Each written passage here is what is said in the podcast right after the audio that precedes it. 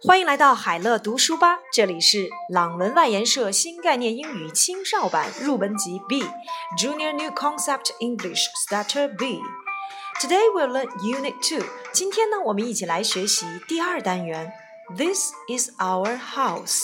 这是我们的家。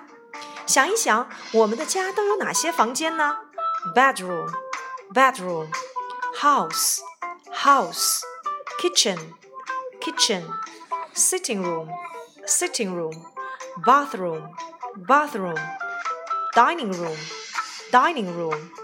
嗯，我们的房间可以分为 bedroom, bedroom，卧室，kitchen, kitchen，厨房，sitting room, sitting room，客厅，bathroom, bathroom，浴房，dining room。 dining room，餐厅。我们来看这段对话。This is our house. Welcome, thanks. Is this your kitchen? Yes, it is. Lucky dog. This is our sitting room. Wow, very nice. Is that their bedroom? Yes, that's their bedroom. This is fun. That isn't fun. Robert 今天呢来到了 Flora 的家里参观。我们看到 Flora 说道：“Welcome，欢迎，Welcome to my house，欢迎来到我家。This is our house，这是我们的家。Thanks，谢谢。”紧接着 Robert 就问道：“Is this your kitchen？这是你们的厨房吗？”Flora 回答道：“Yes, it is。是的，它是。Oh, lucky dog。”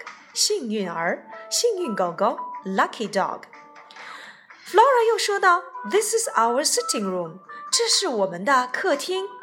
Robert 回应道：“Wow, very nice，哇哦，好漂亮啊！”紧接着，Flora 和 Robert 来到了弟弟妹妹的房间，看到他们正在自己的床上蹦啊跳啊。Is that their bedroom？于是 Robert 就问道：“哦，那是他们的卧室吗？” Flora 不情愿地说：“Yes, that's their bedroom。是的，那是他们的卧室。Oh, this is fun。这太有趣了。That isn't fun。结果他们从自己的床上掉到了地上。That isn't fun。这一点都不有趣。我们来看一看如何去介绍自己的房间呢？首先，我们先来说一说 This is our house。这是我们的房间。 This is our bedroom，这是我们的卧室。This is my bedroom，这是我的卧室。This is our kitchen，这是我们的厨房。This is our sitting room，这是我们的客厅。This is our bathroom，这是我们的浴房。This is our dining room，这是我们的餐厅。如果你去朋友家参观，你也可以用到。这是你们的厨房吗？Is this your kitchen? Is this your sitting room? Is this your bedroom? Is this your dining room? Is this your bathroom? 如果是的，请你用 Yes, it is 来回答；如果不是，请用 No, it isn't。不，它不是。好啦，这就是我们今天所学到的房间。This is our house。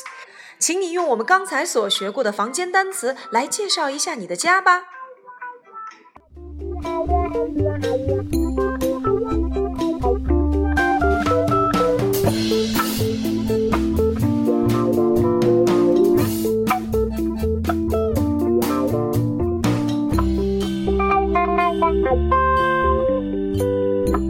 Bye.